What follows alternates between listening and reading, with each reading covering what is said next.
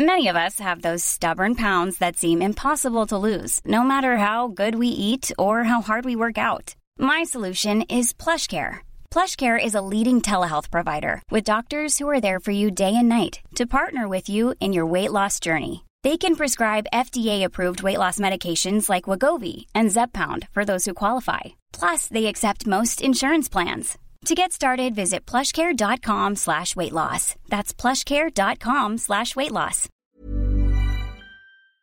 There's a lot of confusion and rumors out there about marijuana. Let's clear that up with some science. Fact our brains are still developing until age 25. And using marijuana before then can actually cause changes in our memory. That's because THC, the active chemical in weed, attaches to receptors in the hippocampus, the part of your brain that creates memories. And memory problems can affect every part of your life.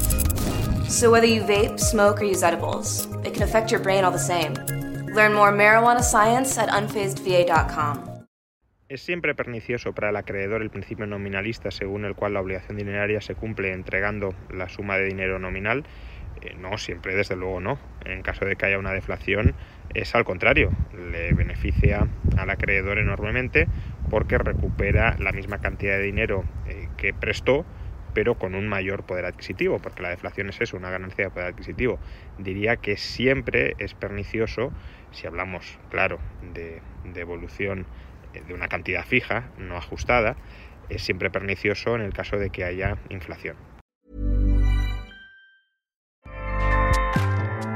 ACAST powers the world's best podcasts. Here's a show that we recommend.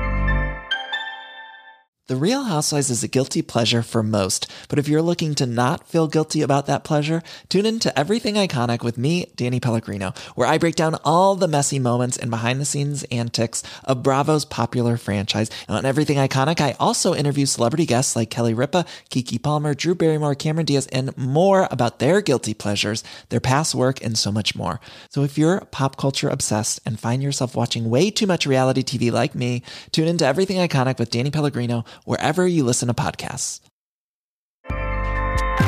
ACAST helps creators launch, grow, and monetize their podcasts everywhere. ACAST.com.